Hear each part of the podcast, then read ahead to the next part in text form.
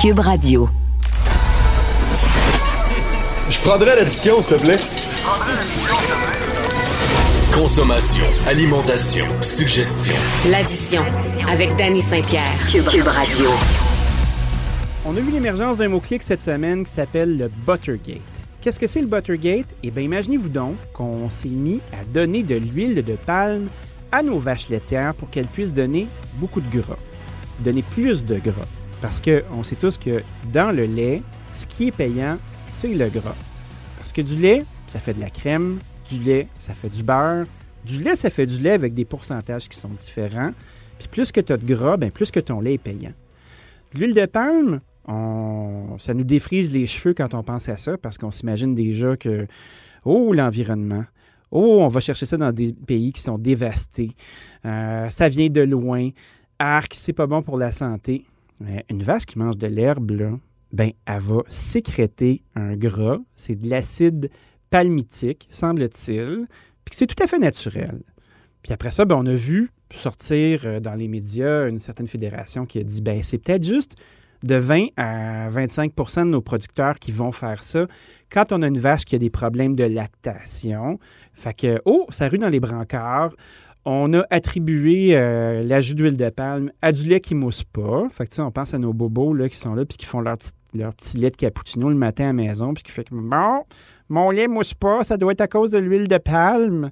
Ou le beurre qui reste dur aussi, on a vu ça. Là. Mais pourquoi le beurre reste-t-il dur? L'huile de palme, on s'en sert dans l'industrie depuis un maudit bon bout. Fait que je sais pas pourquoi c'est arrivé là. Puis qu'on se dit, bon, c'est comme si c'était une nouveauté, là, parce que je pense clairement pas que c'en est une. Ceci dit, c'est toujours un peu fréquent de s'imaginer euh, qu'est-ce qui se retrouve dans la moulée ou dans l'alimentation de nos animaux. Ça donne toujours le goût euh, de faire de plus amples recherches pour choisir ce qu'on va prendre, consommer moins mais consommer mieux, disait-il. Moi, ça me fait pas freaker tant que ça. J'ai pas nécessairement peur de l'huile de palme en tant que telle. Moi, je pense à nos agriculteurs qui ont toutes les misères du monde, puis euh, je n'échangerai pas ma place avec eux pour rien du monde. Puis de faire comme, bon, on va aller les écœurer en plus avec euh, des histoires d'huile de palme, puis après ça, on va aller se mêler de leur moulée. Ça m'a fait penser à Stéphane Gendron. Stéphane Gendron qui est sorti, qui est un militant pour, euh, pour la cause agricole, la détresse, la détresse au fond du rang de faire comme, bon, on va-tu leur sacrer patience ou on va commencer à se mettre le nez là-dedans? Donc, euh, je risque d'avoir une discussion assez euh, pimentée, merci, avec lui. Les sucres arrivent parce que, évidemment, la Saint-Valentin euh, vient de passer. Il fait froid, froid, froid, mais ça achève. Hein? On voit le riz du printemps. donc, j'ai Vincent Dion Lavallée qui est venu faire un petit tour avec nous. Vincent, qui est chef et copropriétaire de la cabane d'à côté. Évidemment, ça, c'est affilié au pied de cochon, à la cabane du pied de cochon. C'est une des têtes de cet empire-là. on va avoir une bonne discussion euh, sur euh, non seulement faire de la restauration d'érable, mais d'avoir à toucher à toutes sortes de pans de l'agriculture, euh, que ce soit de produire du sirop d'érable, jusqu'à être producteur de cidre, faire ses légumes, avoir ce type d'employé-là, puis cette espèce d'aventure de camp de travail joyeux qui peut découler de tout ça. Puis après ça, la Saint-Valentin vient de passer, mais dans le monde du chocolat, ça continue.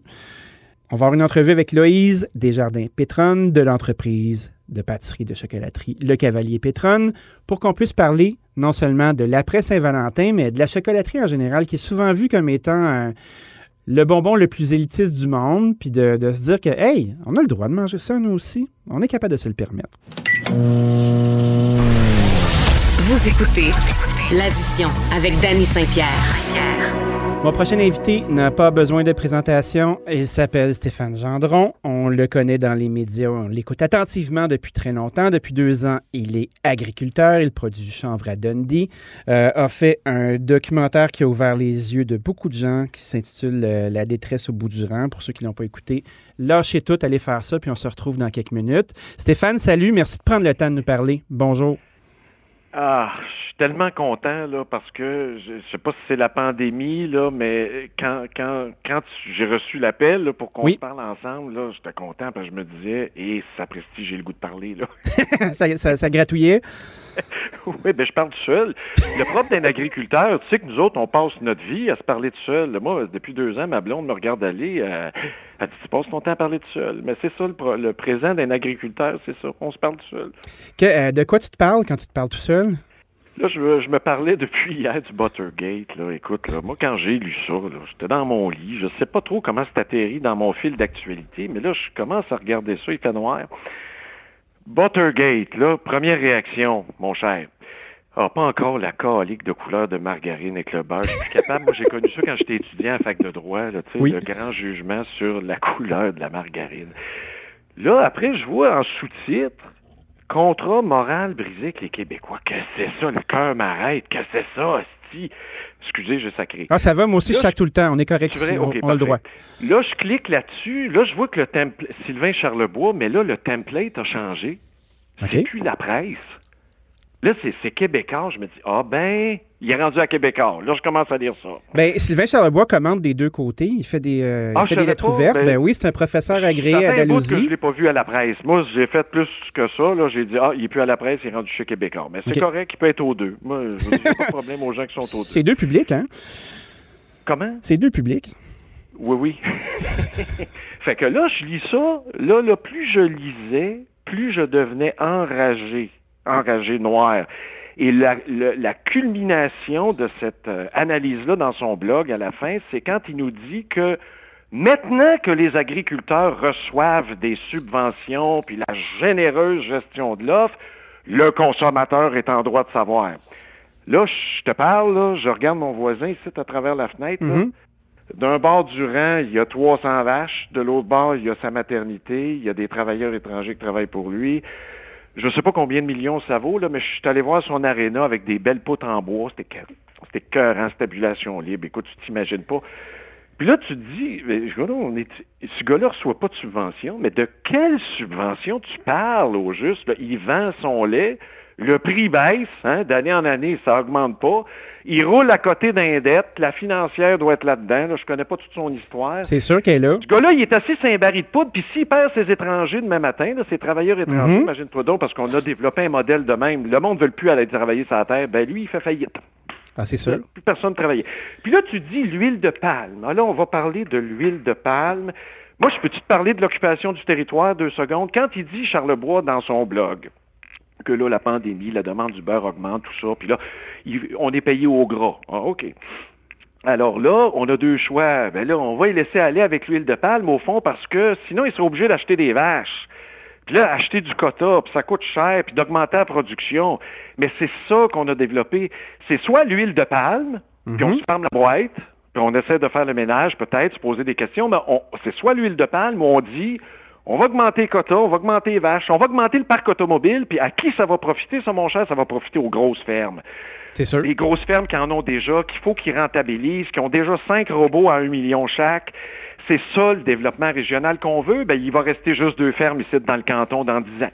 Mais je me demande, euh, tu sais, quand je, quand je regarde euh, les stats, là, parce que je veux pas, c'est- cet article-là fait réagir. Il a, il a lancé, réagir, il a lancé dit un ballon, puis après ça, il y a un paquet de, de joueurs de l'industrie qui sont sortis. Oui. Euh, on parle d'à peu près 20% des producteurs Oui. qui utilisent à l'occasion cet, cet ingrédient-là qui, quand la, la vache mange un fourrage ou de l'herbe qui est naturelle, se sécrète automatiquement. Mhm. Fait que tout ça est relié à un type d'alimentation. Mais je pense pas que c'est une généralité. sais. Je oui, pense mais en pas quoi que... le contrat moral est brisé? Je sais pas. Est-ce qu'il va falloir... de- le lait qui sort du pied de la vache, là, huile de palme ou pas, c'est-tu du lait canadien? Oui, Ben oui. ou non? La réponse, c'est oui. Moi, là, je nourris... Moi, j'ai des... Dans le caprin, là, je nourris... J'ai des boucs. OK. Ben moi, quand je vais à Dundee Feeds, à Huntingdon, chercher ma moulée, là, il y a de la mélasse dedans. Je veux dire, il faut-tu que je dépose la liste des, des- des ingrédients de la diète pour que le consommateur soit... Es-tu bonne, ma viande, ou est pas bonne? Bon, si, tu sais, je veux dire, si le système me dit qu'elle est bonne, là, oui, mais la vache folle, il parle de la vache folle. Tu parles d'un raccourci étroit, toi, la vache folle. La moulée qu'on lui donnait dans le temps au Canada, c'était-tu permis ou c'était pas permis? Ben, c'était permis, mais ça a fait ce Bon, que ça a ben là, fait. on s'est aperçu que ça marchait pas. Ça- Mhm. Les scientifiques se sont aperçus, ben OK, on se réajuste. C'est pas le producteur qui est fautif là-dedans. Ben non. C'est pas le gars qui donne de l'huile de palme à sa vache qui est fautif Le là-dedans. producteur est pogné dans un système, un système qui le dépasse. Il y a de la pression en amont, en aval. S'il veut débarquer, sa famille va le déposséder. Les conditions du jeu ont changé pendant que l'avion vole.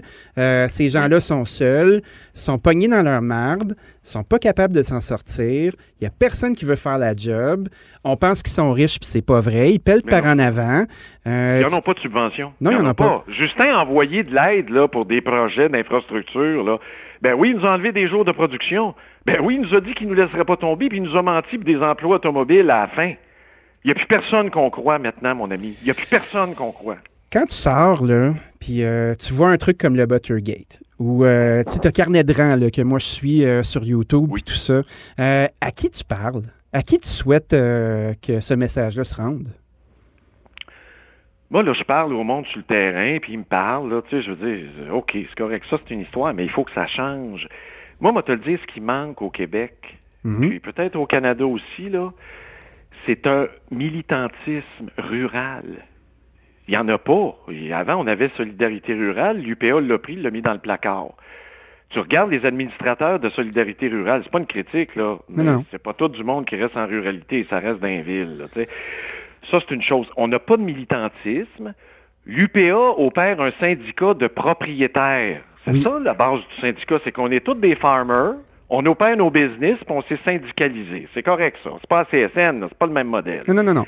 Alors là, il se développe une agriculture où, là, tu es obligé d'être en affaires là, avec le gouvernement. Puis nous autres, on est un syndicat de propriétaires, fait qu'on est en affaires avec le gouvernement. C'est correct.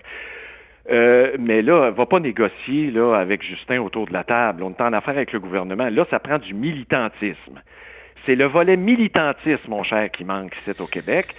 Puis le jour où il y aura du militantisme agricole, puis ça va se lever, on va devenir aussi important que le gouvernement des villes qui nous mène depuis je sais pas combien de temps.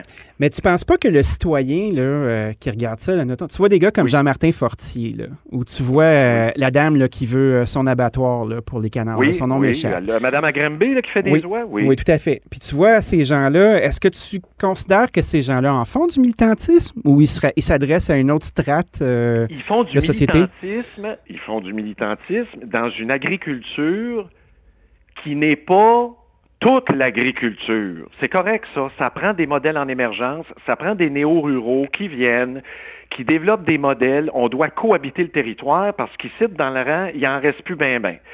Mais là, il faut que tu le subdivises, le territoire. Puis là, mhm. avec la protection actuelle, ben là, tu peux pas amener, admettons, trois familles avec des beaux projets comme Jean-Martin puis d'autres, là, puis dire, ben, moi, je prends ma retraite, je vous donne ma terre, on subdivise ça en trois, puis on s'installe, on construit, puis vous partez, puis c'est la nouvelle génération, puis on cohabite. Ça, tu peux pas faire ça. Pourquoi tu peux pas faire ça? Ben, parce que la loi l'interdit, puis c'est rigide, c'est complet. Moi, j'ai pas de problème avec Jean-Martin, puis tout ce monde-là. Il amène une expertise différente, puis on doit cohabiter. Mais quand tu viens chez nous, regarde-nous pas de façon condescendante. Ça, je, trouve qu'il y a du, bien-pensant au pied carré qui s'installe. Il y a des gens qui arrivent avec leur espèce de nouveau savoir-faire puis font comme Il y a des confrontations. Tassez-vous, là, on sait comment ça marche, nous autres. Non, mais c'est-à-dire, on a eu des confrontations avec les néo-ruraux ici dans le canton d'Elgin, entre autres, Gun Manchester, Elgin, puis je pense Inchinbrook. Oui. Méga porcherie, côté paquette arrive avec des gars, puis on installe des méga porcheries en circuit, puis ça se promène de la maternité jusqu'à vers l'abattage. Là, ça a été la crise nationale, t'es épouvantable, la nappe phréatique. wow, minute momoute, là, minute momoute. On respecte-tu? Mais non, mais c'est-tu le furot, cette affaire-là? Non, mais on respecte les normes qu'on nous impose, de barrières anti-vent, le ci, le ça. Tu rentres dans une porcherie aujourd'hui, là, je veux dire, si on avait eu le matériel de protection pour rentrer dans une porcherie qu'on avait eu au début de la COVID, peut-être que ça serait moins pire. Là. Tu sais, je veux dire, c'est la biosécurité, c'est pas une joke. Là. Ben non. Pas une joke, cette affaire-là. Là. Fait que, tu sais, c'est tout ça. Là, ça a fait un scandale. Là, les méga fermes, je comprends tout ça, le débat, mais à un moment donné, les néo-ruraux imposent leur système. Le consommateur, lui, il veut du bio. Mais tu prêtes à mettre le portefeuille sur la table? Ah, ben le consommateur, il veut des choses quand on le prend en sondage. Puis euh, il se trouve bien ben smart au bout du téléphone quand il prend le 10 minutes que ça prend pour répondre aux crises de sondage. Puis quand tu le retrouves après ça au supermarché, là, il regarde l'étiquette, puis il se dit, OK, ben à, prix, euh, à prix égal à ce que je vais acheter local, ben tu as une marge de 10% avant qu'il te flush, puis qu'il pense à sa poche. La ben solidarité, elle s'arrête là, mon ami. Ça s'arrête maintenant. C'est comme les sondages sur les relations sexuelles par semaine. Ah, trois, quatre fois. En réalité, c'est oui. C'est ça, en réalité. C'est comme le consommateur. Oui, moi, je sors avec Marie-Ève à tous les années. c'est important, l'achat local. Comme tu dis, le broker, le matin, quand il magasine ses fraises là, chez Sobeys ou ailleurs, il s'en calique de l'occupation du territoire. S'en C'est pas son mandat. Le jour, mon ami, où on va dire aux détaillants alimentaires, ça, Québec peut faire ça. Toi, dans tes magasins, à cette heure de supermarché alimentaire, partout, à cette heure, tu vas réserver 10% de ton plancher à des produits locaux, produits par la souveraineté alimentaire du Québec. Ils peuvent faire ça? tu vas les mettre en rentrant. C'est vrai? Non, moi, je rêve d'une loi comme ça. Ah, Parce ben, que moi aussi. Québec, je pense, a juridiction sur l'opération d'un commerce, puis la superficie, puis les, les- les usages, puis ça. Mais on se ramasse Alors, pas pogné dans des, euh, de l'ALENA, admettons, ou euh, avec une espèce Non, de protectionnisme. Ben, du protectionnisme en quoi? Je veux dire, tu permets pas, t'empêches pas les autres produits là, de s'attabler dans les autres tablettes, là. C'est pas ça que je dis. Je dis, moi, je réserve un espace sur le plancher. Oui. Dans le design maintenant, je sais pas, du code du bâtiment du Québec, mais on va mettre une clause genre alimentaire. Dans les marchés d'alimentation, ça va être ça. Ça t'empêche pas de rentrer tes fraises de la Californie. Mais Chris, les fraises du Québec, tu vas les avoir d'en face en rentrant. C'est obligatoire. Ah, c'est sûr. Je dis.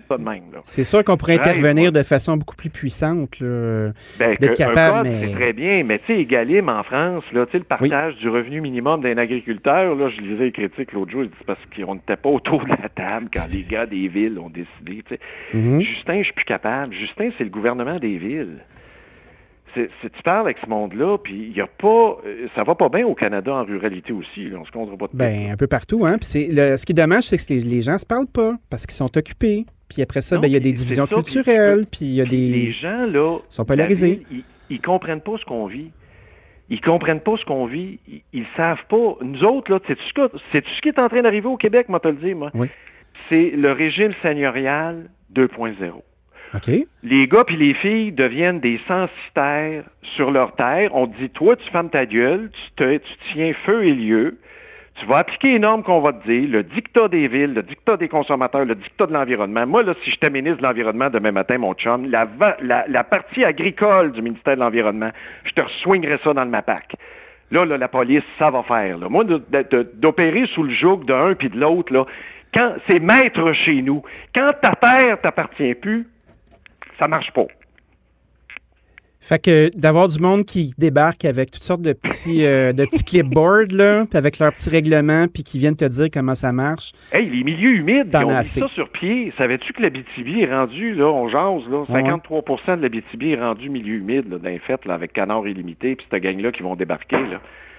C'est parce j'ai que- perdu c'est parce 30% qu'on n'occupe pas le territoire ou c'est parce qu'il y a du monde plus Non, vite que vous autres qui débarquent? Non, non, c'est des milieux humides. Moi, j'ai un gars à la baie, là, il y a une terre là-bas, là, qui a acheté avant les milieux humides, la législation de 2017. À Ville de la Baie? Là, dans le coin de la baie. Oui. Sa phase 2 de développement, il s'en allait faire la deuxième partie de sa terre. Il s'est donné, la loi, il tombe dessus en 2017. T'as un pied de terre noire, toi. Rendu milieu humide. Fait que si tu veux la réutiliser, on a une petite formule de compensation pour toi. Tu vas nous faire un chèque de 9,4 millions. Ben voyons donc. Pour aller refaire des milieux humides au Saguenay, là, on nage dans les milieux humides. Ben là. oui, Il y en c'est sûr. a, là. C'est Les pas gens à qui connaissent ça, là, euh, c'est mouilleux en masse à la baie, là. Aïe, Il y en aïe, a aïe, des- aïe, Il n'y a, aïe. pas un déficit de milieux humides au Saguenay. Là. À- En Montérégie, je peux comprendre. Tu C'est correct. C'est comme des chartes. C'est ça. On suit la On charte. fait imposer ça par la ville. Aïe, aïe, aïe. Dis-moi, euh, Stéphane, euh, bien. étais avocat auparavant, tu as fait des médias pendant très longtemps, tu es un fils de producteur euh, agricole, tu t'es t'es retourné dans l'agriculture. Es-tu capable de faire de l'argent avec ça ou tu es indépendant de fortune puis t'amuses? Non. C'est-à-dire, moi, je, pensais faire ça comme projet de retraite. Là. Oui. Moi, je suis pas comme les gars et les filles là, qui doivent en vivre, mais euh, ça va être mon projet de retraite. Je vais peut-être en vivre pour ma retraite là, dans cinq ans. Tu sais, on s'est donné cinq ans, si je suis encore vivant. Mais, mais T'as l'air en forme, moi, je crois en toi.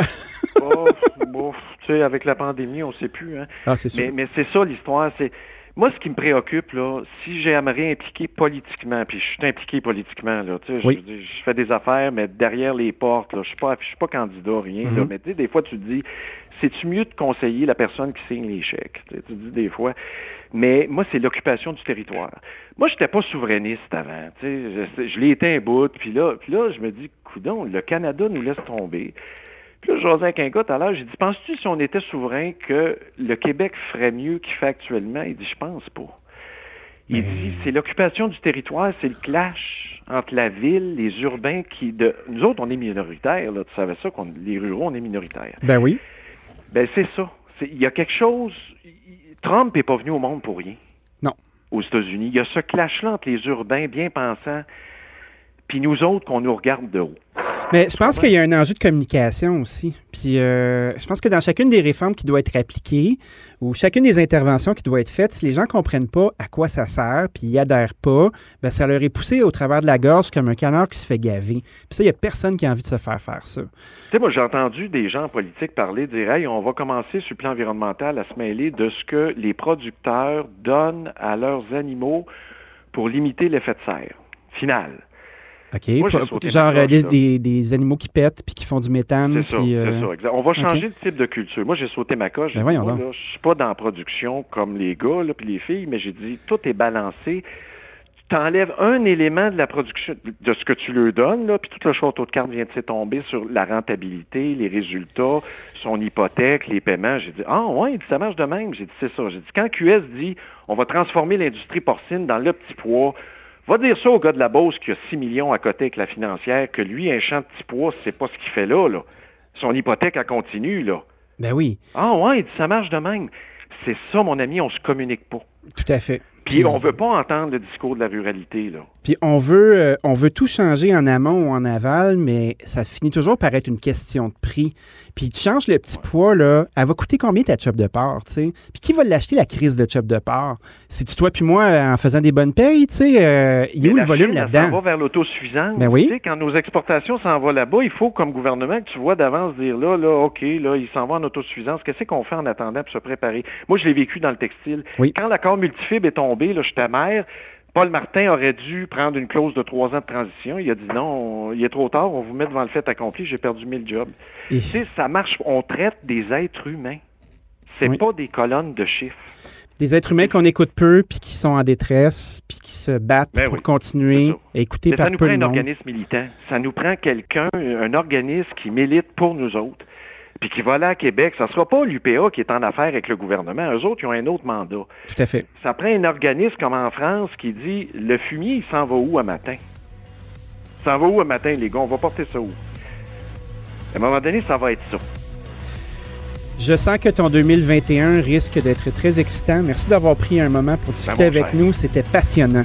Euh, je te souhaite une excellente journée. Je vais avoir peur de me réécouter. non, tu étais parfait. Merci beaucoup, Stéphane. À bientôt. C'est beau. Bye bye. Salut.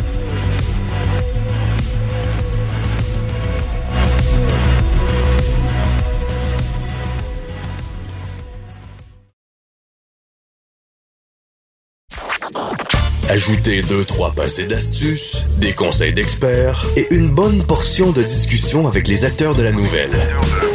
Et régalez-vous. Vous écoutez l'addition avec le chef Danny Saint-Pierre. On vient de finir la Saint-Valentin. Euh, les sucres sont à nos portes. Puis, tu sais, en, alimentation, il faut que tu te prépares d'avance. Hein? Euh, dès que l'Halloween est fini, les décorations de Noël sortent. C'est un peu la même affaire pour nous quand on a des choses à sortir. Euh, j'ai envie de discuter des sucres avec Vincent Dion-Lavallée, qui est chef et copropriétaire de la cabane d'à côté, à côté de la grosse cabane, la cabane du Pied de Cochon, puis qui a fait son side project. ça a l'air d'être toute une aventure. Salut Vincent! Salut, Danny, ça va bien? ça va excessivement bien. Toi, es-tu comme dans le sirop jusqu'au jusqu'au coude, là? Euh, on n'est pas dans le sirop là, en ce moment. On est plutôt dans la neige jusqu'au euh, jusqu'au genou, mais c'est bon signe. Donc, euh, on, attend, on attend que les températures se remettent un peu aux, alentours de zéro, mais on commence à on commence à entailler demain. Pour, boy. pour le temps des sucres. Ouais. Fait que ça, ça commence à couler. Tu sens que, que ça va sortir un peu? non, non, ça commence pas à couler, mais nous, on a 10 000 en Donc, c'est quelque chose qui, se prévoit. Donc, on est toujours une à deux semaines d'avance sur le temps des sucres pour, euh, pour être prêt, en fait.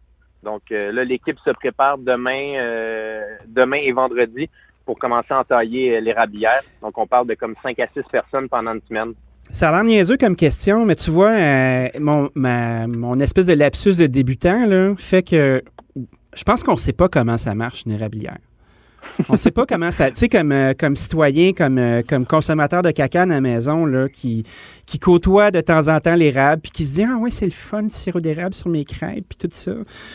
Toi, là, dans ta cabane, tu as plein de métiers, des métiers qui se côtoient. Euh, j'ai l'impression que ton chapeau de chef, il contient beaucoup, beaucoup de trucs.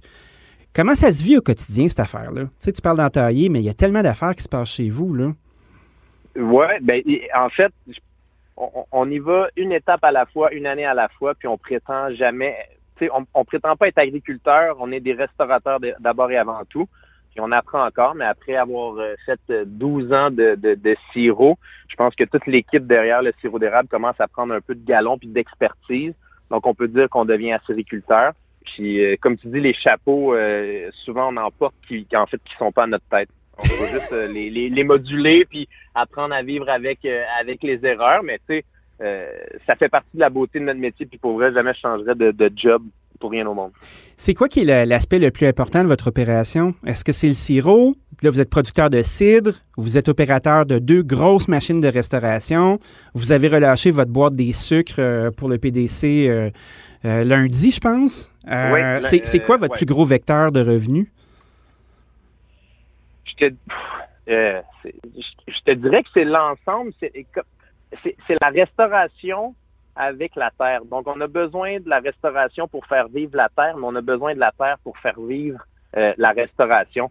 Je pense que c'est notre, euh, notre, notre, locomotive, euh, en fait. Donc, on ne peut pas se passer d'un ou de l'autre, mais la pandémie fait que tu, tu, remets beaucoup de choses en question par rapport à la restauration. Je pense que toi aussi, tu sais, c'est on a reçu une coupe de claques d'en face, euh, si, on, peut dire de même. Oui, mais c'était. Moi, je pense pas que c'est des mauvaises claques. Parce que je trouve que la business, depuis un bout, j'ai l'impression, sais, on, vous regarde de loin avec beaucoup d'admiration. Moi, je, je, je clame haut et fort que vous avez changé le jeu de plusieurs façons, puis vous avez prouvé que c'était possible. vous êtes pratiquement en autarcie sur plein de choses qui sont nécessaires à votre fabrication puis à votre assemblage. Il y a beaucoup de restaurateurs qui s'ouvrent des places puis qui sont dépendants d'une chaîne d'approvisionnement qu'ils ne contrôlent pas, euh, qui maîtrisent peu leurs produits. Euh, cette claque d'en face-là, je pense qu'à un certain point, euh, elle peut réveiller une couple de personnes puis leur dire As-tu vraiment d'affaires là? Oui, mais ça reste une lame à double tranchant. Tu sais, si on, se remet un an, un an, mm-hmm. en pleine pandémie, nous autres, quand on a. quand en fait, tout, tout a shut down, tout a fermé, ben on s'est retrouvé avec des érables qui coulaient encore. Euh, on s'est retrouvé avec plus de staff. On se retrouvait avec des cochons à nourrir, des poules à nourrir, euh, des œufs à tous les jours. Donc, tu sais, on se retrouvait un peu de, de, comme tu dis, de dépendre de la chaîne d'approvisionnement, mais nous autres, c'était vraiment directement à la source. Il a fallu qu'on réajuste notre tir par rapport à tout le tout le travail derrière, parce que là, on se retrouvait avec, on avait plus de 100 employés on s'est retrouvé avec 11 euh, employés soudainement. on, a eu une, bonne claque. On s'est retroussé les manches, on a travaillé, puis on a vraiment tiré ça à notre avantage. Puis c'est là qu'on se rend compte qu'il y a des trucs, pour vrai, la pandémie, on n'a pas envie de retourner en arrière sur certains trucs. C'est clair. Puis le fait d'être fabricant, tu sais, vous avez, euh, vous avez transformé le local à côté du pied de cochon en boutique. Vous avez reparti le four à pizza euh, au PDC sur du lutte. Euh, vous, êtes fabricant, puis vous êtes producteur, puis vous êtes agriculteur d'une certaine façon. Est-ce que vous êtes retrouvé avec un goulot d'étranglement à un moment donné de faire justement les érables coulent, les poules sont là, va falloir les abattre à un moment donné parce qu'ils vont être trop grosses. Euh, est-ce que vous avez senti une pression à ce niveau-là ou tout s'est écoulé euh, avec le temps? Je te dirais que c'est souvent une pression monétaire. Tu sais, comme la, on se retrouve à remettre tout en perspective puis à trouver. je te parle pas de devenir millionnaire ou quoi que ce soit. Je te parle de, tirer une certaine rentabilité. Donc, tu sais, il y a des projets avec la restauration qu'on faisait pour justement, parce qu'on avait un restaurant, on faisait des projets qui n'étaient pas nécessairement rentables, mais qui apportaient à la restauration. Oui. Avec cette espèce de, de, de, pandémie, j'ai le mot, mais il a fallu remettre en question le, qu'est-ce qui était rentable ou non. Puis c'est ça, pour ça que ça nous a permis de, comme tu dis, de porter différents chapeaux, mais Là, on porte bien le chapeau d'acériculteur, on porte bien le chapeau de, de, de, producteur de cidre, euh, puis de restaurateur. on, on s'est vraiment rendu compte qu'il y a des trucs, c'était peut-être pas pour nous. C'était le fun quand tu venais manger, d'avoir euh, des chevreuils, des cerfs euh, dans un enclos en liberté, mais c'était pas nécessairement rentable. Donc, tu sais, à un moment donné, c'est deux poids, deux mesures. C'est est-ce que je le produis, puis ça me coûte plus cher, mais ça m'apporte de la visibilité, puis les gens ils sont, sont un peu en extase, ou ben, je l'achète, puis ben, on, le vend, puis on, arrive à, subvenir à nos besoins. Tu sais. Fait que là, dans le fond, si je comprends bien, euh, cette espèce de situation-là a fait que le pan de producteur acéricole peut se tenir tout seul sans l'opération de restauration. Euh, le pan de producteur de cidre aussi, ça devient une business qui se tient tout seul, nonobstant euh, que tu aies un restaurant ou pas. Puis après ça, ben, la restauration, ça en est une autre. Exactement. Le meilleur exemple, euh, le cidre, au début, on n'était pas sûr si on allait juste produire du cidre pour nos entreprises. Puis on a mis de l'avant le fait d'être en, épicerie, en, comptoir bière, cidre, en, fait en dépanneur de, de, vin, bière, québécois c'est vraiment en ce moment ce qui nous sauve. Donc là, on a augmenté la production, on passe la totalité du verger, mais on a énormément de demandes. c'est fantastique. Contrairement, mettons, au sucre, ben, comme on n'a pas de, de, quota, on, doit produire, ce qu'on produit, on doit l'écouler sur notre marché. Donc là, tu vois, le sirop d'érable, on est vraiment, euh, on est vraiment euh, on doit respecter ce qu'on produit en sirop d'érable pour le mettre sur le menu, mais on peut pas, on n'achète pas de sirop d'érable. On, fait strictement notre production pour le menu des sucres. Donc, euh, on, c'est un peu comme l'envers de la médaille par rapport au temps des sucres. Tu ne peux pas déborder de ça, admettons? Euh, attends, juste pour bien comprendre, vous avez une capacité de production pour faire euh, du sirop d'érable. Fait que vous, vous vos, érables, vous avez une, prévision de consommation ou de production. cette production-là doit être utilisée dans votre restauration uniquement ou vous êtes capable de faire des produits dérivés avec ça? On, a le droit de faire des produits dérivés, comme on est une cabane à sucre, mais il faut vendre à l'interne. Nous, on peut pas vendre, on peut pas nécessairement vendre à l'extérieur. Donc, oh! il faut, euh, tu peux pas distribuer, euh, tu peux pas faire, admettons, comme euh, Chuck Hughes puis son huile d'olive, là, puis de mettre ça sur ses tablettes. Ou de faire comme avec votre avec le, lait condensé, là, ou des choses comme ça. non, vu qu'on est producteur, il faut assurer la. En fait, c'est vraiment de c'est directement aux commerçants. Il n'y a, pas de, chaîne, il a pas de chaîne secondaire. C'est vraiment une chaîne directe. Donc, c'est du producteur au consommateur. Donc, c'est pour ça que le pied de cochon, on peut vendre notre sirop, euh, on peut vendre des produits dérivés, mais on, on, se retrouve pas à prendre du sirop d'érable euh, puis juste à mettre en conserve euh, du sirop d'érable qu'on prend normalement d'une autre, de, de, la CD ou quoi que ce soit. Je comprends. Donc, ça, c'est vraiment. Mais c'est pour ça que le, temps des sucres est, si magique, c'est qu'on a besoin du temps des sucres pour faire notre menu, parce qu'on s'entend quand on fait notre menu du temps des sucres, il y en a du sirop. Mais ben oui. Le fait de le produire revient quand même moins cher que de l'acheter. Donc, c'est pour ça que nos menus sont quand même sont plus sont, sont généreux en sirop, on va le dire. Ben oui, écoute, quand tu regardes juste euh, ce qui se passe sur les Instagram, là, qui est comme euh, la quatrième paire de yeux que tu peux avoir dans la vraie vie, là, ça coule à flot. Là, tu vois euh, des beaux reflets dorés dans tout ce que vous proposez, à un prix qui est somme toute raisonnable pour l'ensemble de l'expérience. cette expérience-là, justement, de, de, de, cabane opulente, vous l'avez mis dans une boîte. Est-ce que c'est la première année que vous faites ça? Deuxième année. Deuxième année? oui. Oui, bien, cette année, on le fait. On, a essayé de le faire beaucoup, euh, de le faire mieux, de le faire euh, un peu plus réfléchi. L'année passée, je dois te dire que 15 mars, là, quand tout a, comme frappé, on, est, on, a été pogné les culottes à terre avec trois restaurants qui, qui roulent euh, à fond. Oui. Fermé trois restaurants, les frigos pleins. on s'est retrouvé avec des, des extras de nourriture assez incroyables. Donc, le menu qu'on a proposé, c'est un menu, tu sais, de, de, de, un peu de détresse, si on peut dire. Ben, un vide frigo, ben oui. Oui, oui, ben, complètement. Cette année, c'est vraiment autre chose. On, prévoit, puis on s'assure de pouvoir distribuer en bonne quantité, d'avoir des bons prix, d'avoir des trucs qui sont savoureux, qui sont le fun à manger pour les gens à la maison. Puis, un peu comme toi, comme tous les, cuisiniers, on n'était pas non plus euh, experts en take-out. On a toujours eu un marché du, pour emporter avec les tourtières, les pâtés on a vraiment mis de l'avant. Puis on essaie vraiment de faciliter la vie aux, consommateurs pour que les gens, ça, soit facile. Est-ce que tu retires du plaisir de réfléchir comme ça? Est-ce que tu considères que d'avoir de la nourriture que tu peux, euh, tu peux offrir en différé, euh, ça reste un défi? Sincèrement, oui. J'ai énormément de plaisir, mais je ne sais pas si toi, on dirait le, le client, l'espèce de plaisir charnel de servir quelqu'un me manque énormément. Parce qu'il y a beaucoup de mise en scène dans votre vie. Tu sais, euh, moi, j'ai été, euh, ça faisait un maudit bon bout que j'avais pas été au pied de cochon, puis j'ai été l'année dernière. Puis, tu sais, je fais une filiation certaine dans la culture de votre entreprise, de vos trois maisons, parce qu'il y a des lieux communs, puis il y a une importance quant à, à l'exécution du service, puis au théâtre qui est derrière ça.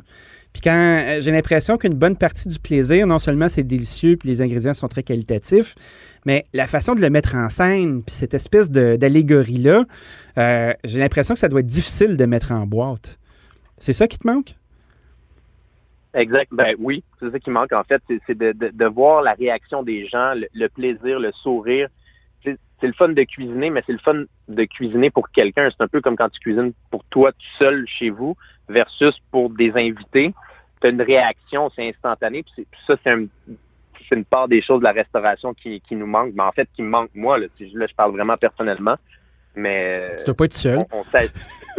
non, mais tu vois, ça fait un, ça fait un an, puis là, avec le couvre-feu, euh, ma blonde est tellement heureuse, je rentre à, je rentre à 7 heures. J'ai jamais fait ça. En, on s'entend en restauration, entre finir à 1 heure du matin, puis finir à 19 heures le soir, c'est quand même un monde, un monde à part. Je pense que ça va être très, très dur à négocier notre vie euh, d'avant puis d'après moi aussi, chez nous, avec la famille, là, on, on s'habitue. Tu finis de travailler, tu fais à souper, euh, tu participes aux tâches du quotidien. Moi, j'ai des enfants, tu. Euh, quand la vraie vie va repogner, là, et eh boy, je sens qu'il y a un paquet de monde qui vont se faire poser des questions puis se faire faire des gros yeux. C'est clair. Moi aussi, j'ai deux enfants, puis on dirait que de, pouvoir profiter de ces moments-là, tu te sens extrêmement choyé. Ben oui. Puis c'est un, c'est probablement un avantage de la pandémie, tu sais, de pouvoir passer du temps avec euh, du temps en famille sur un horaire régulier. On s'entend là. Euh. Mais est-ce que tu trouves que c'est, euh, ça va être facile à justifier par la suite, c'est justement là. on a quand même une bonne dizaine d'années de différence, là, mais l'industrie, elle, prend son, elle prend sa place puis elle prend son tour sais, d'être sur un élan où tu travailles, tu travailles, tu travailles, puis tu te dis c'est ça la vie, puis à un moment donné d'arrêter, puis de te dire comme oh shit, ok, si j'ai une vie normale, ça pourrait ressembler à ça, puis j'aime ça. Tu sens-tu que ça va t'enlever une partie de ton énergie puis de ta drive? Quand ça va reprendre? Euh, c'est dur, pour vrai, tu sais, je veux pas, on fait de la radio, je veux pas faire de la radio, mais dans le sens. Ben, on jase, là. oui, on jase, mais je pense que quand les restaurants vont réouvrir, je vais avoir un plaisir à recommencer à travailler. Mais c'est sûr que tu te remets en perspective. C'est sûr que tu te dis, est-ce que j'ai vraiment besoin d'être là à tous les jours jusqu'à la fermeture? Puis c'est la même chose pour les employés, tu sais. Euh, le, rythme de vie qu'on proposait, c'était peut-être pas les, le, rythme de vie les, les, les plus sains dans le, dans le monde, mais ceux qui l'aimaient, ceux qui aimaient ce rythme de vie-là, tu sais, ils, vont être contents de le retrouver. Mais je pense pas que ça va être aussi populaire. Je pense qu'il y a une couple de personnes qui vont se dire, ben garde, tu vois, moi, travailler de jour, ça faisait bien mon affaire. Euh, c'est... Ah, c'est sûr. Parce que toi, tu es patron, moi, je suis patron. C'est sûr qu'on a des avantages. Il y a des risques, évidemment. Oui. à la fin de la journée, tu es chez vous, c'est ton bébé, puis tu t'en occupes. Puis il y a des gens qui t'aident à, réaliser ton rêve. Mais pour les gens qui n'ont euh, pas accès à, à mettre la main dans le pot de biscuits à la fin de l'année s'il reste des biscuits, tu sais, effectivement, ça va être une vente qui va être difficile. Oui, il va falloir, il, va falloir stimuler les, les, employés, puis il va falloir que, les gens aient comme une espèce de, comme là en ce moment, il n'y a pas beaucoup de il y a pas beaucoup d'emplois, si on peut dire, tu sais. Mm-hmm. Mais éventuellement, quand tout va réouvrir, trouver des employés qualifiés, euh, il va falloir leur proposer un, un, extra, un plus que les, les, les autres n'ont pas, tu Ben, ben, moi, je suis pas trop inquiet pour vous parce que un cuisinier euh, d'un jeune âge qui est passionné puis qui a envie non seulement d'apprendre à cuisiner comme il faut, mais de donner un sens à son métier, puis de partir réellement de la terre, puis d'aller jusqu'à la table, puis le vivre de façon intégrée et singulière, il n'y a pas grand place au Québec qui peuvent proposer ce que vous avez entre les mains. Je pense que votre modèle fait école en ce moment. Tout le monde le regarde et fait comme Oh wow, ils ont eu le courage de le faire. chapeau bas, monsieur. Oui, oui. Puis, puis il y en a, euh, je pense, à, à, Bika euh, qui, qui vient d'ouvrir l'année passée. Je pense qu'il va en avoir de plus en plus. Puis c'est un rythme de vie aussi qui peut être très sain. Oui. Euh, après ça, c'est de voir avec quoi tu as besoin de, de, vivre ta vie. Donc, c'est tout le temps cette, cette question-là. Mais je pense qu'il y a un plaisir aussi à l'espèce de retour à la terre les jeunes sont de plus en plus conscients puis ont un plaisir de ça. Puis on reçoit, il y a des, bons et beaux jeunes, jeunes chefs et chefs euh, euh, qui, viennent travailler. Puis c'est le fun, c'est motivant pour nous aussi. vous êtes capable de tenir, euh, tenir quelque chose qui est, qui est vraiment complexe puis intangible. Puis vous avez la ferveur du public, puis vous, vous restez motivé. Moi, je trouve ça exceptionnel. Est-ce que tu sens qu'il peut y avoir un essoufflement à un moment donné? de, jouer dans ce ah. répertoire-là? Non, zéro, parce que les, pour vrai, là, tu disais, mettons, on a une dizaine dizaine d'années d'écart, ben, il y aurait quand même une autre dizaine d'années d'écart avec Martin, puis Martin, qui est rendu à 50, eh ben, il ne sera pas content. 54, c'est Non, 54. Mais Martin est, pas essoufflé. Ben, il est pas essoufflé. Il est encore ultra présent, ultra motivé.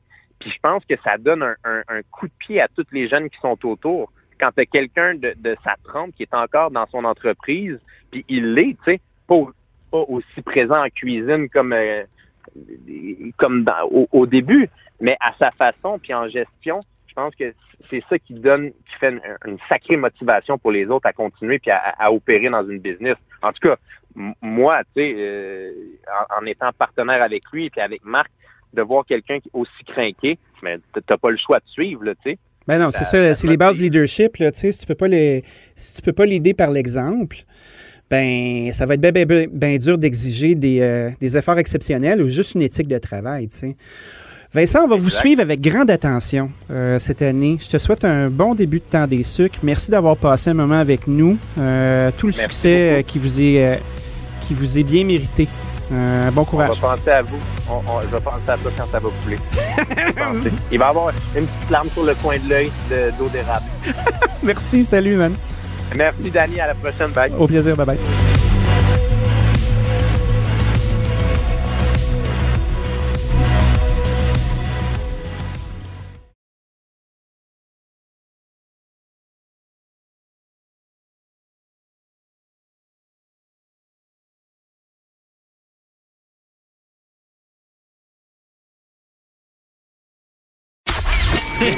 Prendrais l'addition, s'il te plaît. Vous écoutez l'addition avec le chef Danny Saint-Pierre.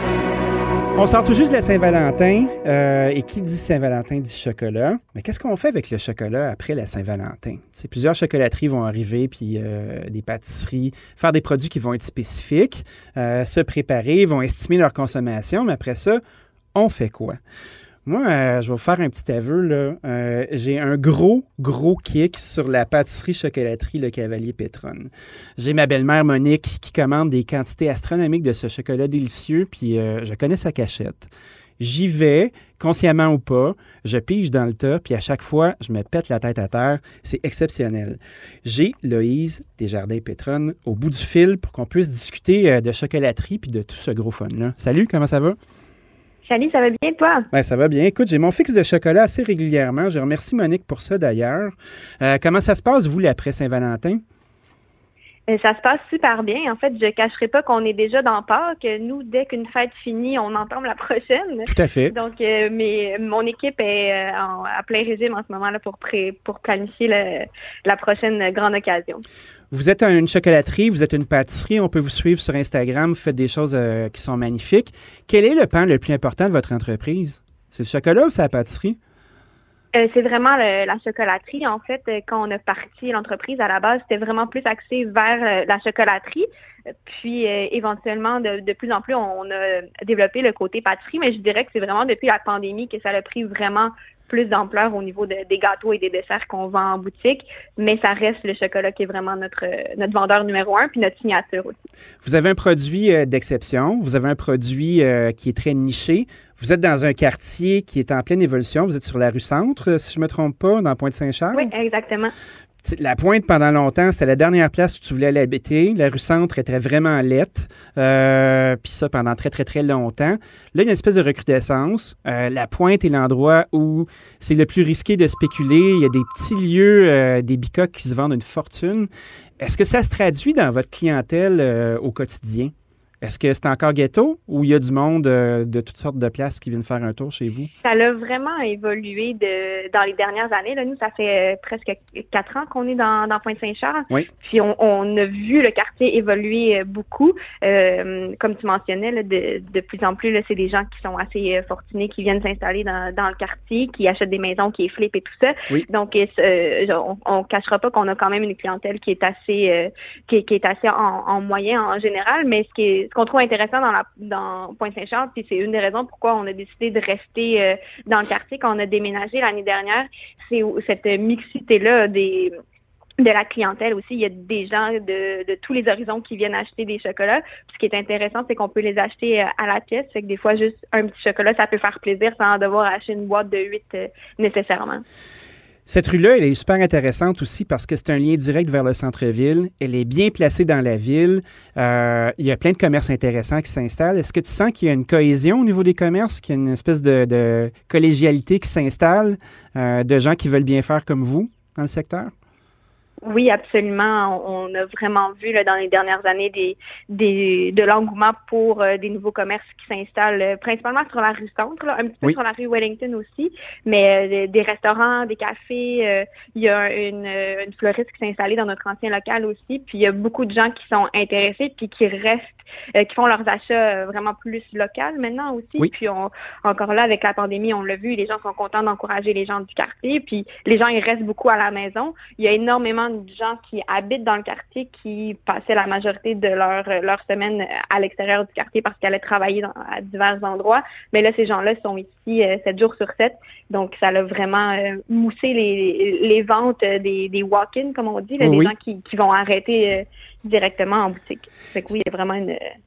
un engouement pour ça. C'est quoi vos influences? Tu sais, pour, euh, pour les gens qui ne connaissent pas vos produits, euh, vous avez, euh, vous avez des, des, bonbons en chocolat qui sont garnis de toutes sortes de belles choses, que ce soit des pâtes de fruits ou des ganaches, des appareils qui sont coulants ou crémeux. Vous êtes vraiment fort du caramel aussi.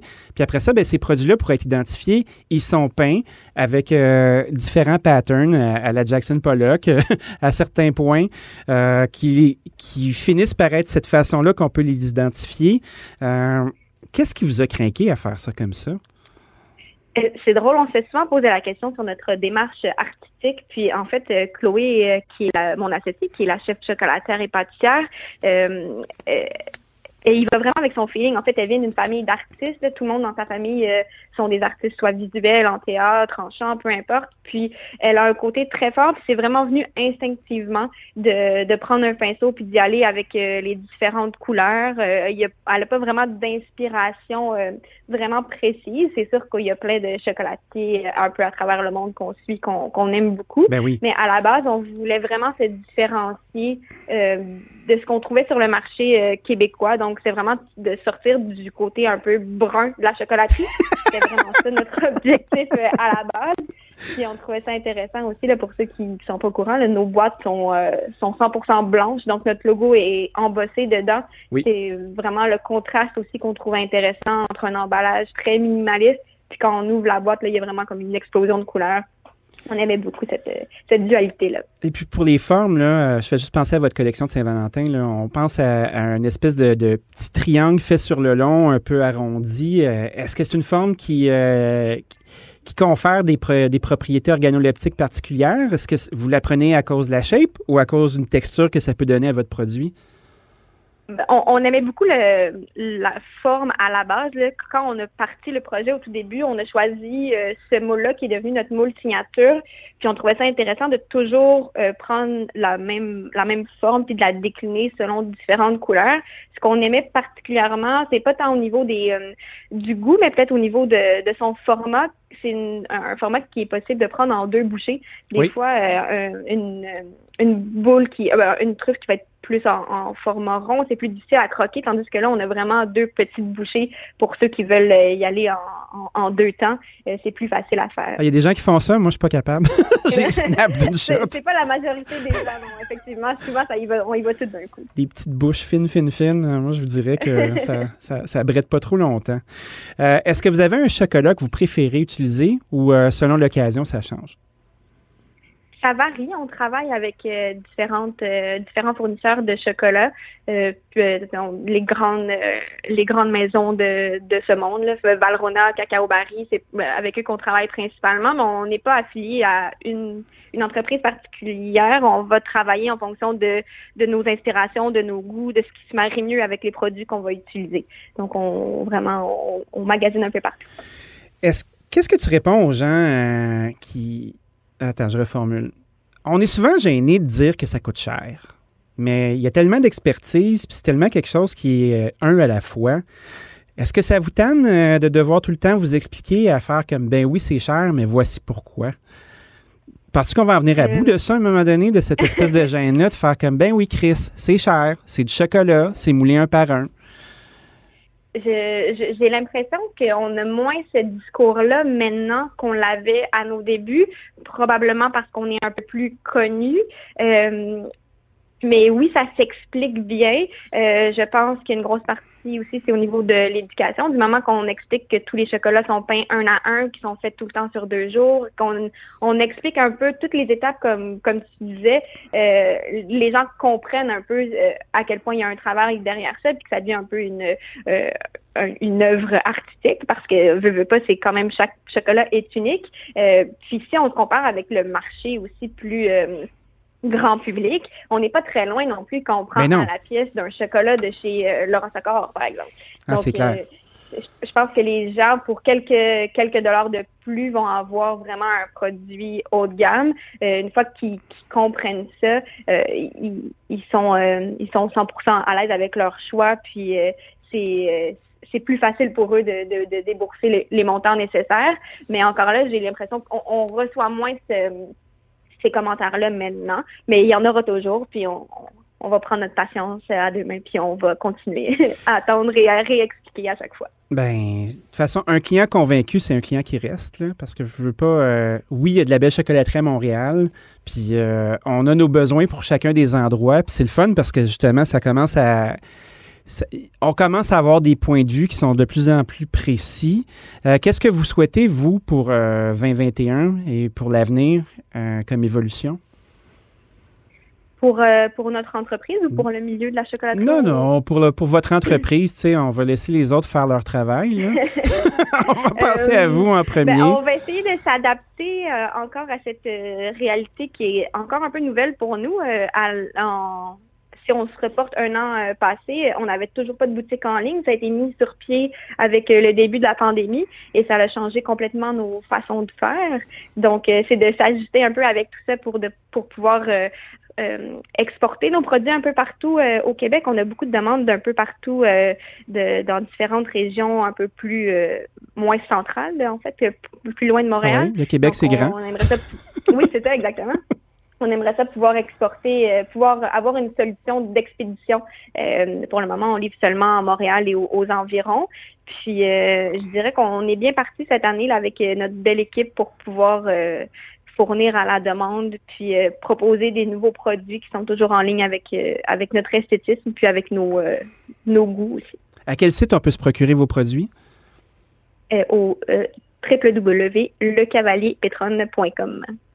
Merci d'avoir passé un moment avec nous, Loïse. Euh, lâchez pas votre beau travail, comme on dit. Euh, moi, je vais continuer à me délecter euh, des trouvailles de Monique. Puis, ben, à très bientôt, j'espère.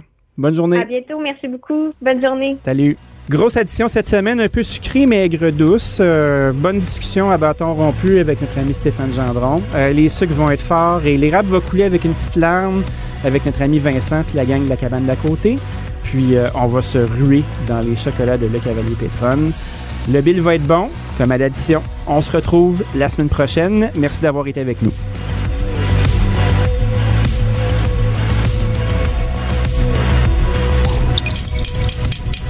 Cube Radio.